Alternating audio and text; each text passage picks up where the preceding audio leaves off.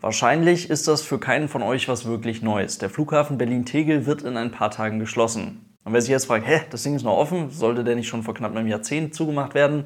Ist auch nicht ganz falsch. Wir schauen uns das ganze Thema heute mal ein bisschen genauer an mit den Flughäfen da in Berlin. Es gibt noch ein paar interessante Details dazu. Und am Ende des Videos könnt ihr ein Ticket für einen der letzten Flüge vom Flughafen Berlin-Tegel gewinnen. Und damit viel Spaß.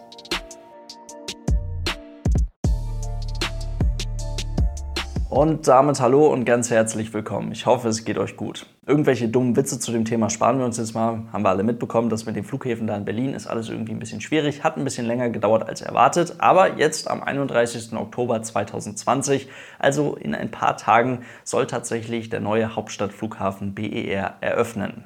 Auf eine große Eröffnungsfeier oder ähnliches wird an der Stelle logischerweise mal verzichtet. Nicht nur, weil das mit Partys feiern gerade in Berlin zum aktuellen Zeitpunkt aus guten Gründen alles ein bisschen schwierig ist, sondern weil es tatsächlich auch gar nicht so wirklich was zu feiern gibt. Der Flughafen BER eröffnet fast auf den Tag genau neun Jahre verspätet und mit über 6 Milliarden Euro hat das Ding dann auch knapp 4 Milliarden mehr gekostet, als man sich das irgendwann mal vor knapp 15 Jahren gedacht hat. Gebaut wird der neue Flughafen seit mittlerweile etwas mehr als 14 Jahren. Offizieller Spatenstich war im September 2006, damals noch mit geplantem Eröffnungsdatum am 30. Oktober 2011. Hat nicht so gut geklappt. Aber es ist ja nicht mal so, als hätte man nicht damals schon Verspätung gehabt. Ab da wurden die Verspätungen nur einfach sehr, sehr teuer. Eigentlich tatsächlich schon seit der Öffnung der Berliner Mauer im November 1989 und der kurz darauf folgenden deutschen Wiedervereinigung gibt es mehr oder weniger konkrete Gedanken zur kompletten Überarbeitung der Berliner Flughafensituation. Laut damaliger Planung sollte der Flughafen Schönefeld zu einem Großflughafen ausgebaut werden. Streng genommen ist das, was man da in den letzten anderthalb Jahrzehnten gemacht hat, schon der Bau eines neuen Flughafens. Allerdings schließt der BER, also der neue Hauptstadtflughafen, ja das Gebiet und die Gebäude des ehemaligen Flughafens Schönefeld bzw. des aktuell immer noch bestehenden Flughafens Schönefelds mit ein und macht das jetzige Hauptgebäude des Flughafens Schönefeld zum neuen Terminal 5 des BER.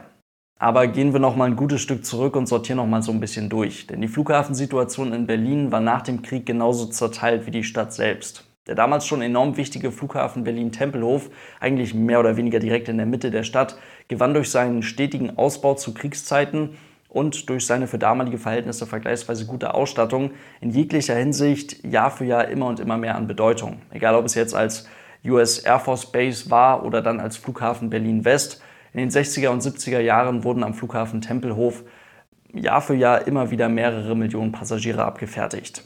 Der Flughafen Tegel hingegen entstand tatsächlich erst kurz nach Kriegsende, Ende der 1940er Jahre, im von der französischen Besatzungsmacht kontrollierten Teil Berlins. Und das innerhalb kürzester Zeit und höchst provisorisch, um zu Zeiten der Luftbrücke den damals aus allen Nähten platzenden Flughafen Tempelhof zu entlasten und zu unterstützen. Die nächsten Jahre machen wir eben im Schnelldurchlauf. Der soeben noch ganz gut ausgestattete Flughafen Berlin-Tempelhof wurde jetzt während der regelmäßigen Nutzung von strahlgetriebenen Verkehrsflugzeugen ganz einfach in kurzer Zeit ungeeignet. Und die internationalen Fluggesellschaften mit ihren großen Flugzeugen wanderten alle Stück für Stück nach Berlin-Tegel.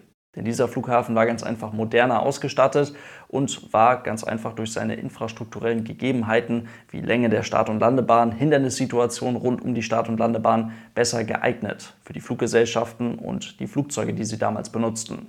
Den ersten regelmäßig durchgeführten Linienflug ab Tegel gab es dann von Air France ab Januar 1960 und große Fluggesellschaften wie TWA, Pan Am oder British Airways folgten. 1974 wurde dann das heute noch immer markante Hauptgebäude des Flughafens Berlin-Tegel eröffnet, wodurch die Kapazität des Flughafens natürlich innerhalb kürzester Zeit massig anstieg. Der Flughafen Tempelhof wurde dann einige Monate später für den zivilen Flugverkehr geschlossen. Das änderte man zwar wieder Anfang der 1980er Jahre, also einige Jahre später. Die US Air Force zog aus Berlin-Tempelhof ab und von nun an wanderte ein Großteil des Geschäftsreiseverkehrs wieder nach Tempelhof. Bis auf einige wenige unregelmäßige Ausnahmen ging von hier aus jetzt aber kein großes Flugzeug mehr in die Welt raus. Das fand alles von Tegel aus statt und auch die Air Berlin bzw. ihre damalige Vorgängergesellschaft begann in Tegel mit ihrem Flugdienst.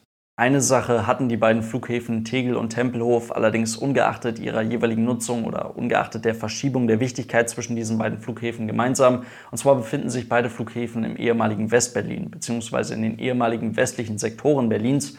Und damit durften sie tatsächlich auch nur von Fluggesellschaften aus den USA, aus Großbritannien oder aus Frankreich angeflogen werden. Diese Regel, diese Sonderregelung galt bis zur Wiedervereinigung. Wortwörtlich auf der anderen Seite des Zauns oder lange Zeit auf der anderen Seite der Mauer nutzte die sowjetische Besatzungsmacht in Berlin ganz kurz den alten und eher unbrauchbaren Flugplatz Johannisthal und eben den Flughafen Schönefeld, welcher streng genommen außerhalb des Berliner Stadtgebietes zu finden ist und Ende der 1940er Jahre auch eigentlich kein wirklicher Flughafen war. Das änderte sich allerdings innerhalb der nächsten Jahre und aus dem Flughafen Schönefeld wurde ein wirklich gut ausgebauter und von Passagierjets ohne Probleme gut nutzbarer Flughafen, welcher dann zum Zentralflughafen der DDR wurde und aufgrund seiner Lage außerhalb des Stadtgebietes Berlins eigentlich rein rechtlich von jeder Fluggesellschaft hätte benutzt werden können. Die 1958 gegründete Interflug, die staatliche Fluggesellschaft der DDR, war auch hier am Flughafen Berlin-Schönefeld zu Hause. Und Westberliner konnten aufgrund der Lage des Flughafens diesen tatsächlich auch ganz einfach oder vergleichsweise einfach nutzen und konnten dann eben von preisgünstigeren Tickets, von deutlich günstigeren Tickets der Interflug profitieren und damit dann eben hauptsächlich in Richtung Osten reisen. Mit der Wiedervereinigung geriet aber auch hier logischerweise alles erstmal ziemlich durcheinander. Denn die Sonderrechte oder die Sonderregelung, die ich eben angesprochen habe, welche das Anfliegen der Westberliner Flughäfen Tegel und Tempelhof ja massiv einschränkte, die verschwand mit der Wiedervereinigung. Und jetzt hatte das wiedervereinigte Berlin quasi drei internationale Flughäfen. Einen mitten in der Stadt, einen so halb in der Stadt und einen am Stadtrand. Und damit wieder zurück zum Anfang des Videos. Es gibt also seit der Wiedervereinigung mehr oder weniger konkrete Pläne, den Flughafen Berlin-Schönefeld zu einem Großflughafen auszubauen und dementsprechend gibt es auch seit etwa der Wiedervereinigung mehr oder weniger konkrete Pläne dazu, die Flughäfen Berlin-Tegel und Tempelhof abzulösen und durch einen Großflughafen in Schönefeld zu ersetzen, welcher dann Berlins einziger internationaler Flughafen sein soll. Der Flughafen Tempelhof wurde nach einigen Jahren hin und her zum 31. Oktober 2008 geschlossen. Nachdem der Flughafen im Jahr 2007 nach jahrelangen rückläufigen Zahlen bei den Flugbewegungen und Zahlen bei den Passagieren nochmal knapp 350.000 Passagiere abfertigen konnte, was nicht mehr sonderlich viel ist. Ein finanziell attraktiver und lohnenswerter Weiterbetrieb des Flughafens Tempelhof war hier also gar nicht mehr möglich.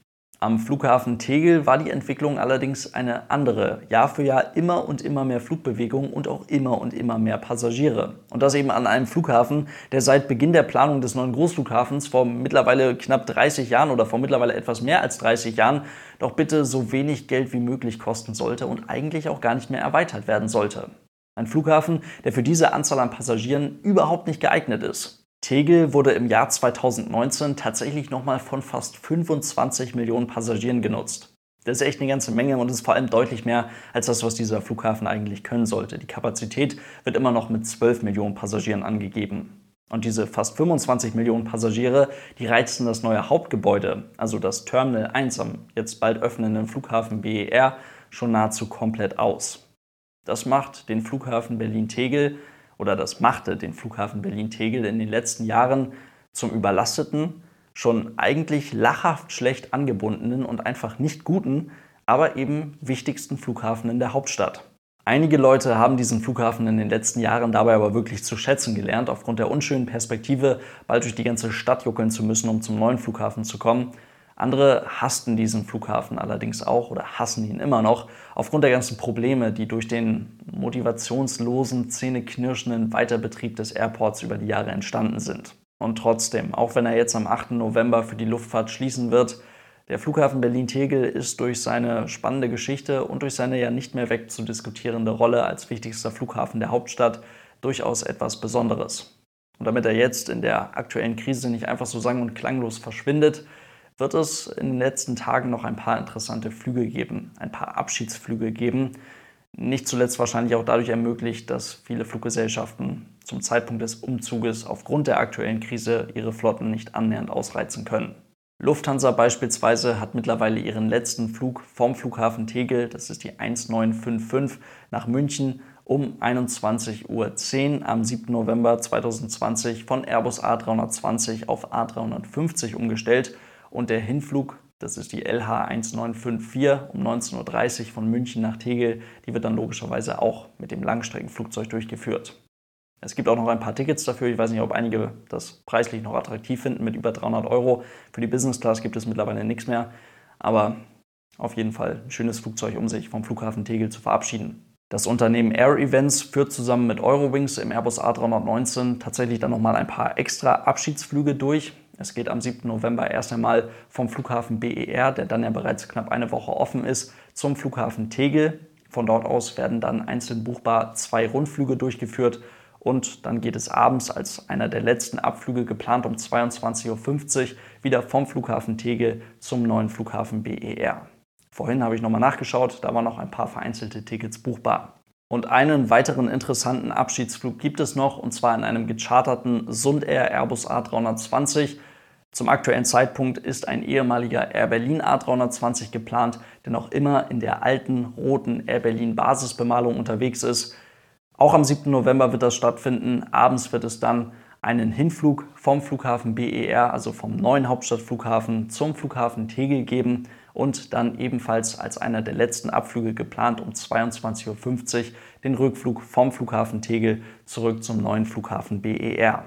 Für beide Abschiedsflüge gibt es zum aktuellen Zeitpunkt noch ein paar vereinzelte Tickets, die ihr buchen könnt und ein Ticket für einen Flug eurer Wahl, Hin- oder Rückflug, könnt ihr jetzt hier im Video gewinnen. Alle Details zu dem Flug, der da am 7. November abends durchgeführt wird, findet ihr auf der in der Beschreibung verlinkten Website. Um an diesem Gewinnspiel teilzunehmen, müsst ihr ganz einfach einen Daumen hoch für das Video dalassen. Der ist allerdings völlig irrelevant und nur für mich. Ihr müsst einen Kommentar schreiben. Und unter den ganzen Kommentarschreibern wird dann einer ausgewählt, der diesen Flug gewinnt. Jeder Kommentator wird dabei nur ein einziges Mal gezählt. Das heißt, spamt den Bums hier unten nicht voll, sondern schreibt ganz einfach einmal irgendwas Nettes und dann könnt ihr bis Mittwoch 18 Uhr deutscher Zeit in den Kommentaren unter diesem Video am Gewinnspiel teilnehmen. Dann werde ich einen Gewinner aussuchen und ihn über die Kommentare kontaktieren und dann klären wir alles weitere ab.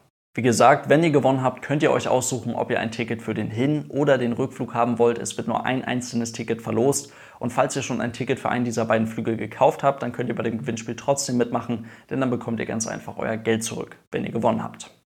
Ja. Und jetzt müsst ihr diesen extra Tegelflug nur noch mit eurem Umweltgewissen vereinbaren können. Und dann seid ihr, wenn ihr gewinnt, beim Tegel-Abschiedsflug mit dabei. Der wirklich allerletzte, ganz normal geplante Abflug eines ganz normalen Linienfluges vom Flughafen Berlin-Tegel wird dann einen Tag später stattfinden, am 8. November um 15 Uhr. Da geht es dann mit Air France nochmal nach Paris und dann ist da drüben Schluss. In diesem Sinne soll es das für heute gewesen sein. Vielen lieben Dank fürs Zuhören. Falls ihr als Audio-Zuhörer bei dem Gewinnspiel mitmachen wollt, schaut ganz einfach auf YouTube vorbei, schreibt einen Kommentar in die Kommentarspalte, dann seid ihr natürlich mit dabei. Und dann hören wir uns hoffentlich beim nächsten Mal wieder. Vielen Dank für euren Support. Lasst es euch gut gehen. Gute Fahrt noch, was auch immer. Und tschüss.